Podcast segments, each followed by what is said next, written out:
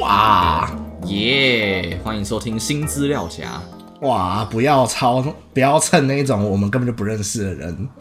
哎、好，其实我们原本的那个十分钟好像也是，就是对，啊，你现在才讲这个东 西。好，欢迎收听历史十分钟。哎、可也你不说是，，对啊，对啊，就是对我就我的意思就是说，因为我们打算把我们这个十分钟的短的环节，可能做一个小更新，所以这集或许就不会叫历史十分钟，但对对对到底要叫什么，嗯，还不知道。对，所以就是欢迎收听呃老头跟老马的闲聊。好，对，老老马，哎、头马信箱，没错，好，OK，哇，我们今天终于在一个就是可以正常喝咖啡的时间录音，所以我有泡咖啡。哇，那你喝什么？我跟你讲，我我我觉得这个这个蛮屌的，可以哦跟听众分享一下。就假如我们听众还剩下就是会喝咖啡的听众的话，哦，诶、我现在喝这个它叫做沙内，它是伊索比亚的这个古籍产区的一个庄园。嘿，我刚才讲它屌的地方在哪里？他就啊哪是里我屌？我刚才中午吃完饭的时候，我有吃芒果，哎、然后我现在再泡这杯咖啡，我再喝，我还是喝得出它的芒果味。哦，就是说它的芒果味居然没有办法被真正的芒果压制。它比真正的芒果还要芒果。哦，那么厉害。对，我觉得真真的很强。反正啊，有兴趣的听众呢，你可以去找找看。哦，好啊。对哇，我最近比较少喝咖啡，我最近都在喝那个， 就是就是单纯的用茶叶泡的茶，因为现在夏天，其实我就很不想要喝热的东西。嗯，对，然后手冲咖啡对我来说就是一个怎么讲，现在变得有点鸡肋，就是会哎想你要不喝能咖讲，你啡。你的怎么讲要戒掉？你现在讲一次怎么哦，对讲？对对对对，然后这个东西我们放到后面再回应。好 好，反正就是手冲咖啡，就是如果是现场冲的话，我现在就不是很想要喝。嗯，对，它就是会让我觉得，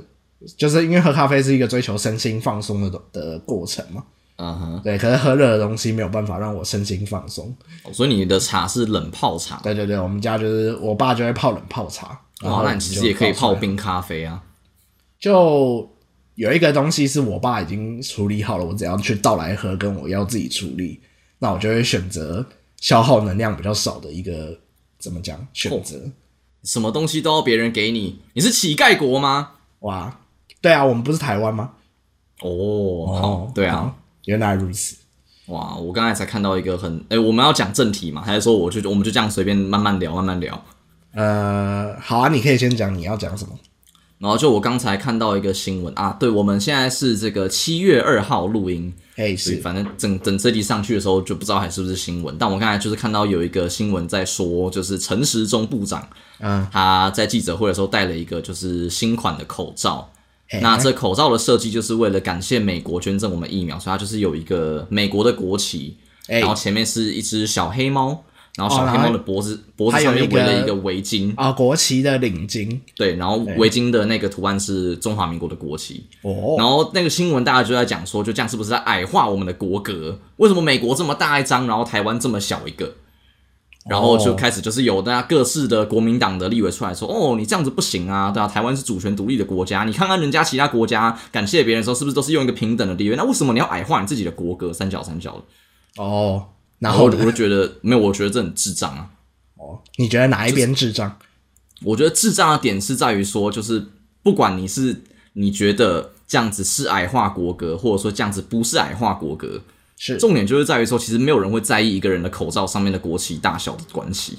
哎，对啊，就是 nobody cares，是谁在乎你、他妈的你的口罩上面的国旗到底是哪一边比较大，哪一边比较小？它就是一张口罩而已。对啊，就是我觉得口罩就是口罩，不是棋盘，也不是绿豆糕。原来如此。对 OK 反正就是让我看了有点就是见笑。哇，啊他就可以帮他配一个那个啊 One OK Rock 的主题曲哪一首？ ，Nobody Knows。噔噔哦噔噔，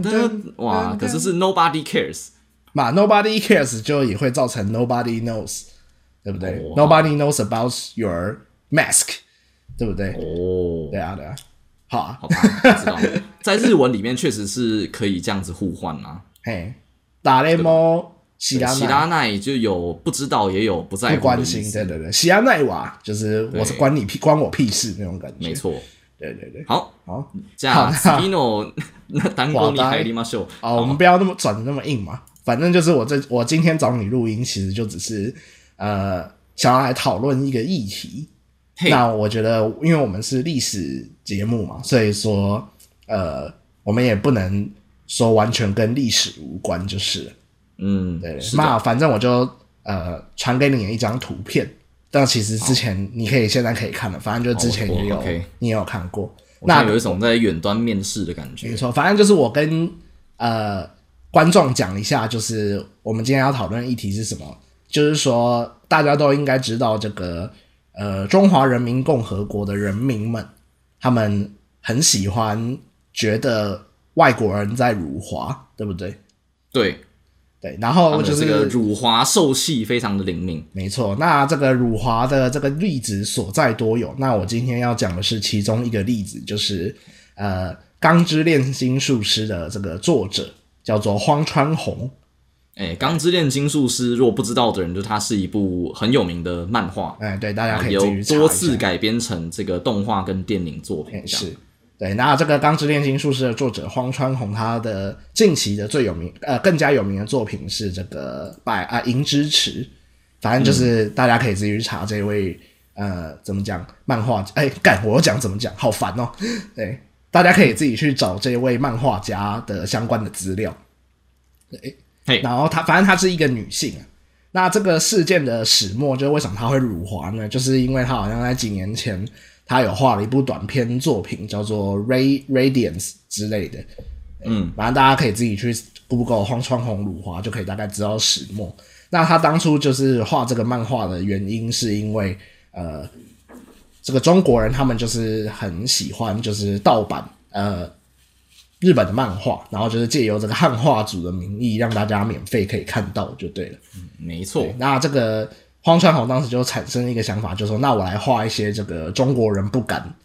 呃嗯，盗版的东西好，那他就画了一个，就是好像是有关于僵尸的故事，那里面就出现了一个呃僵尸化的毛泽东，呃，然后里面就在那里讲什么哦，这个共产革命啊，或者什么三呃这个各种呃大跃进相关的这种词汇，而且你知道，就我因为我我有好像偶然翻到他那个原本漫画的截图，哎、是你知道他毛泽东的设定是什么吗？是什么？你可以讲， 就他他的念法其实是叫做 Kezawa Higashi，还蛮好笑。然后日本人 Kezawa Higashi，对，然后跟大家解释一下，就是他不是用音译，他不是就是用日文发音叫毛泽东，他是把毛跟泽跟东都分别用日文的那个怎么对讲他是转毛换泽成他们东的说法。对对对。对好，那反正重点，呃，这个东西是一个题外话，反正重点就是说，那荒川弘，呃，她其实是一位女性，她的本名叫荒川弘美。对，嗯那在她的她的笔名就是直接叫荒川弘，反正就是她画了这个漫画以后呢，呃，就其实当时就当然啦，汉化组或者日呃中国人他们当然就是不不太敢盗版这个东西，可是呃被辱华的这个情绪是到了就是最近才被发掘出来。对哇哦君子报仇，十年不晚，没错，十八年后又是一条好汉。是，啊，反正就是他们就是去挖出了荒川弘以前的这个黑历史，他们认为是、是黑历史的东西，然后就开始大肆的批评荒川弘。嗯对哼，那呃，反正就是一个怎么讲呢？呃，大家绝对也不会意外，就是中国很常发生的这种辱华的事情。嗯，但是我想要说的是，就是呃呃，怎么讲，造成这个辱华的呃人呢、自然就是会受到这个中国人他们大家的挞伐嘛，对不对？嗯就会说哇，你这个人就是不知羞耻啊，或者说什么什么，开始当然一定会做矮很化多我们的国格呃，当然一定会做很多人身攻击。但是呢，对我今呃，我最近就有看到一个，就是我觉得呃，在人身攻击里面也是会让我觉得还蛮特殊的。那我来念给大家看。好， OK，这个想要批评荒川弘的人，他就是说啊，做人就是应该要做的通透啊。荒川弘只不过是个对别国充满愚昧偏见又爱财的老农妇。同样作为女性漫画家和高桥留美子、迪伟望都比，品德真是高下立判。对，那反正就是说，他去批评的点是什么呢？他认为就是荒川弘，因为荒呃，跟大家讲一下荒川弘他的背景，就是他在呃成为漫画家之前，他们家是北海道的这个落农，就是会有养牛啊、种田，然后他其实啊，也、所以他才会画那个银之匙，对，然后还有百姓贵族呃等等这种呃怎么讲农家相关的漫画。对嘿，那这个荒川弘呢，他在收到批评的时候呢，就有一个呃批评，他就是认为说，哦，你就是因为你是一个愚充满愚昧偏见又爱财老农妇，所以才会做这种呃侮辱呃我们中国的事情这样子。呃啊哈，对，那跟高桥留美子他们就是《犬夜叉》的作者他们比起来，就是高下立判。哦，那为什么我会觉得这个东西很特殊呢？我就是会觉得说，这个东西第一个就是我会觉得，呃，怎么讲呢？在吵架的时候，我会觉得这个骂人的方式会让我觉得很不好，就是说你居然是用别人的出身背景来怎么讲评断他所做的行为，啊、就有一点像是种族歧视的那个路对，数，就啊是因为你是，比如说，好，我呃，我讲比较尖锐一点，就比如说，因为你是客家人，因为你是原住民，啊这种就是天生不能改变的事情。所以跟这个然后汉人漫画家一比，高下立判。就是，对对对对，跟闽南漫画家、跟外省漫画家，就是做这种因为出身背景，所以你就会做不好的事情，就是这种连接本来就是一个呃很赤裸裸的歧视，对不对？是的，好，那这个东西第一点嘛，用对方的出身背景跟把他跟让你不爽的言论结合起来，然后去批评别人，对不对？对。那我觉得第二点就是让我觉得其实这个东西还蛮讽刺的，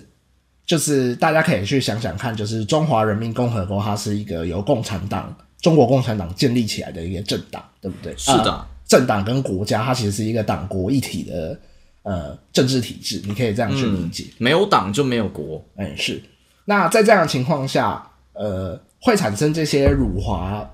感受的这些中国人民，他们就是应该也是，呃，就算不是效忠于共产党，他但是他们应该也是对于共产党建立起来的这个中华人民共和国，应该就是呃有他们的爱国心，可以这样讲，对不对？嗯，好，那我们再拉回来，就是，但是大家可以去思考看看，中国共产党他们是以什么立国的，或者是说共产党本身的思想是什么？他们不农是村包围城市。对，就是说他们其实是希望就是透过农民跟工人这些无产阶级的革命，去建立一个共产社会，对不对？啊哈，那当然，你也不能说现在的中国是一个真正的共产主义的国家，但是至少他们在表面上、明面上，他们是认为农民跟工人是值得尊敬的。嗯，然后，可是这位爱国的仁兄，他在批评别人的时候，他居然是说你是个愚昧又充满偏见的老农妇。啊哈，对，那其实这个东西是不是也隐隐约约透露出来，就是说共产国家的这些人民，居然他们其实也还是带有歧视呃农民跟工人的意味存在。嗯，对啊对啊，这是我得出的一个结论。当然，我不不能以偏概全说这个人代表所有呃批评黄川红的人，或者是觉得辱华的人的心声。啊哈，对不对？但是就是你可以看到这一种想法出现在呃众多的批评声之之中，也会让我觉得哦，就是又看到了一个世界奇观的感觉，好哦，吧吧？这个哦，所以现在要换我讲我对啊的对啊想对啊，法。是你吗可以讲讲看。我觉得这个，我现在想到有两种方法可以去去看待或解释这个现象。嘿，哎来，一个当然就是说，其实对啦，共产党呃，中国共产党它是以农立国，可是那也是哎多少年前，七八十年前吗？呃，哦，一百，对，他们今年是一百周年，是不是？是共产党创立一百周年，好，反正就是这已经是上个世纪的事情了。是然后，就算他们当时是以农立国，但是现在其实中国的呃，怎么或者说至少在这种社交媒体上面活跃的这些人，其实大部分也已经不是农家子弟了。是，就是农业对他们来说，可能就就已经是一个很遥远的东西啦。嗯，就像对台湾人而言，我们我们也不会每天在那边讲说什么我们是什么啊、什么死守四行仓库啊 然后之类的，对吧？就是那是已经是很久以前的事情了，所以我觉得对他们来说，或许农业它就已经不会有这种这么亲密的一个国族情感的连结吧。他哦，们可能就觉得那就只是一个怎么讲，就是低级产业，然后普遍好像知识水平没有很高之类的。嗯那这是第一种解释方法，就是说这个时代背景已经不同了。可是我想到第二种解释方法，跟我刚才这个想法又反而是有点背道而驰的，嘿，是，就是说我反而好像也可以解释成是说，正因为你们是以农立国。然后其实大部分就算是呃，我们就不讲那种什么一线城市，但可能二三线城市的小孩，他们的家里、他们的老家可能也都还是农村，发展的好一点，可能就是改建成什么农家乐之类，但也都还是农村的一种嘛。是，那对他们来说，或许他们其实对于这个东西是有一种自卑感的，哦，就是对于于自己的的这出个身农家乡下，这个其实就不只是中国有些嘛，其实我知道我知道日本也会吧，啊，对，台湾可能也会有吧，就这啊我就没有办是法、啊没有办法怎么讲以身说法，但是是没有办法、对没有办法以啊那自我己们例子的来共同朋友排骨，他就是一个呃呃乡下出身，但是他会比较偏好都市的一个对，就是也也会有这样子的价值观。对对对那所以说，对他们来说，会会不会就其实正是因为他们有这个以农立国的背景，所以反而让他们对于农业有一种偏见，或是呃，就源自于自卑的一种负面看法，啊以至于在他们眼中，就是农妇是一个反而是一个变成骂人的名词啊，对，啊、就觉是得呢反正他们就是他们的经济成长就是从一级产业迈向二级、三级产业的过程嘛，或者说所有的国家的经济成长都是这样子。啊嗯对，那在这样子一个，如果你把这个这个东西就跟我们历史有关系嘛，那如果你把这个国家的经济成长或是时代的进程套上一种进步史观的概念的话，你就会认为过去一级产业比较多的情况是比较不好的，现在二三级产业比较多的情况是比较好的。对嗯，不对？那你就会自然的产生哦，那过去如果一级产业比较不好，那是不是这些农工相关的人就会比较不好这样子？嗯，对，那这个当然也是一种看法，但是就是大家就是，我觉得大家我还是要跟大家提醒一下，这是这个观点，我们也不会说这个人讲的话是代表所有中国人的想法，嗯，对，但是他也一定也代表就是一定会有人这样想，所以才会产生这样的言论嘛。对不对？ OK，那还有一个是我们呃之前我们大学的一个教授的说法。那这个东西不是我自己本人听到，而是我昨天跟呃有修过那位教授的人聊天的时候，他、呃、得到他的转述，这样子。这是二手史料，对二手史料。那呃，根据我那位同学的转述的说法是说，哦，我们那位教授他就是一个很专业的中国的近代史、近现代史以及中国共产党史的教授。那他叫做杨维珍教授，反正这个的就是这个应该也没有什么好隐秘的这样子。好，对，那他的说法是认为说啊，呃，他当然不知道这个荒川勇的事情，只是说他对于中国共产党他有一个看法，是说他认为中国共产党呃，或者是说共产主义，他们使用农民或工工人这种无产阶级革命的手法来去获得政权。呃，讲的比较不好听一点，其实农民跟工人对于共产党的这些领导阶层来说，可能只是一个工具。哦，对，为什么呢？因为其实你去纵观民国十年中国共产党成立以来，然后到这个毛泽东他们掌握了呃中国共产党的呃话语权这一段时间以来，你会发现其实这些中中国共产党的领导阶层，他们其实都是当时中国一流的精英，包含陈独秀、李大钊到毛泽东，他虽然说什么、哦，他说他是什么图书馆的馆员，但是你会发现他其实就是呃，至少是中产阶级以上出身的，是有接受过呃完整的大学甚至研究所教育的人，对嗯不对？那事实上，呃，这个东西也是一个讽刺的地方，就是说，呃，共产党他们推崇无产阶级革命，但是领导无产阶级革命的这些人，通常都不是真正的无产阶级。因为如果真的是无产阶级的话，你可能也没有这个心思，有办法去反抗呃所谓的资本主义，对不对？嗯你养活自己可能都来不及了。嗯，那在这样的情况下，它就造成一种可能是必然吗？就是说，领导共产党的人必然是中产阶级以上的人，对。那他们可是呢，就是会就是这样子这样子的结果，看来就会很像是中产阶级在利用这些无产阶级去达成他们的目的，对不对？嗯对啊，但是这个东西可能是一个表象，也说不定，你也没有办法真的去理解到说，哎，这些共产党里面的精英分子他们是真正的想法是什么？对不对、啊啊啊 o k OK，这就是呃一种历从历史的角度来看待这件事情的看法，我觉得也还蛮有趣的。就说不定其实真正的共产党的领导阶层也没有真的打从心底瞧得起农民跟公民过，也说不定，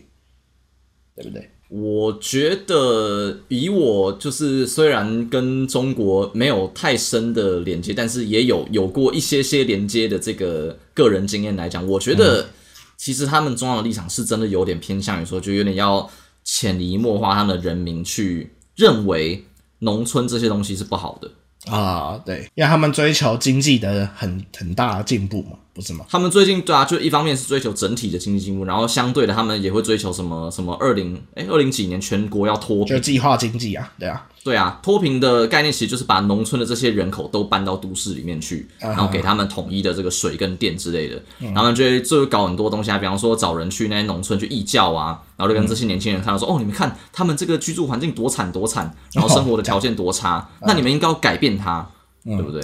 那其实也就不免让年轻人会觉得说，其实农村的这些人，呃，嗯他们的居住环境就是不好的，然后连带的去想到说，那其实这些人他们本身就是什么教育程度低下啊，巴拉巴拉巴拉巴啊拉。但如果说你真的是一个本着你以农立国的立场，对不对？你本着你就是呃，觉得农业是你这个国家的根本的话，那你不是反过反过来应该要是把这个东西包装成一个正面的，哇，我觉然后得去其实呃，就是你刚刚好像有建立一个假设，就是说好像中国是以农立国啊，但是我觉得好像我我觉得我跟你的这个看法好像在这方面其实是有点不一样。嗯，对，就是共产党他们追求的是无产阶级革命，而不是所谓真正的以农立国。嗯哼就这两个是不同的概念。呃，就是我刚才有听到，就是你一直讲以农立国，但是我好觉得好像就是不太是这样子，就是哦我觉得那个是那个那个是我的假设句，就是说假设你要宣扬你是以农立国的话，啊哈，对啊，对啊，对啊，嘛，这个东西就是，可是这个东西比较像是一种呃冠冕堂皇的说法，你不觉得吗？嘛政治不就是这么一回事嘛，哇，呃，也不一定啊，是吗？这这个我就没有办法判判断，对不对？嗯对啊，因为我们是历史频道，不是政治频道。嗯哼，只哇，是那我说们这集对，我政们这集治好像就是在讲政治，不对，是吗？只是说应该说历史一定会包含到政治嘛，嗯，对，就是说应该说政治的呃怎呃这样讲好像也可以成立嘛，就是说历史跟政治好像对我们人类来说都是一个必然会存在的东西，嗯，是吗？我觉得就是说呃，大家当然可以把我把我们当成刚刚讲的东西，就是也呃也不用真的很听进去，因为这个东西就只是说我们看到的现象，我们只是在尝试着好像想要为这个现象做出一些自己的观点跟评价而已。嗯哼，对，但是我觉得也不用因为这样就会认为说哦，呃，怎么样？如果你因为这样子，我们的讨论反而就产生了一种呃，哇，共产党或者是说中国人民就很脑包或很脑残，或者是说哦，觉得他们很智障之类的想法，我觉得。是不是如果会产生这样的想法，是不是也会跟当初批评这个黄传宏的这个中国的网友也有一个很接近的思考脉络？就是说，透过他们的天生无法改变的现况，来去把他们后来的行为直接绑在一起的感觉。哦所以你说你觉得中国人的脑残是天生的？我没有，我是说他们作为一个共产专制的国家，这件事情是天生的，哦，但是后面他们后面做出的脑残的行为，不一定跟他们这个天生无法改变的事情是呃有直接关联的。哦，对对对，就是说会以对方的出身背景去批评别人这件事情，因为这种事情其实在民主国家也会发生啊，对不对？就是说，这不是就代表呃我们的这个种人与人之间的看法，并不单纯是因为呃就是你出生的背景可以决定的嘛，对不对？嗯哼，对啊，我的说我法觉就是这样得怎么讲？如果是以行为生物学家的角度的话，好像又有别的观点，但我就好不啊赘述了。哦是吗？对，好，就是说以行为生物学家的角度来讲，他们可能会觉得说，其实你一辈子遇到的所有的事情，它都是来自于你可能在母胎之前，甚至你的就是在你还是基因，你还是几条这个染色体的时候呢，就已经决定好你之后会发生什么样的化学反应，然后进而影响你这个巨观世界里面遇到的事情。所以，哦诶，是不是其实我们所有的人生，我们的这个历史，其实都是一种天注定的后果，这一连串的连锁效应这。个听起来有点像是想要用科学去解释，就是去解释命定论这种东西对啊，就是会有，会就是不免在任何的时代都会有一派的学者想要做这种事情。哦。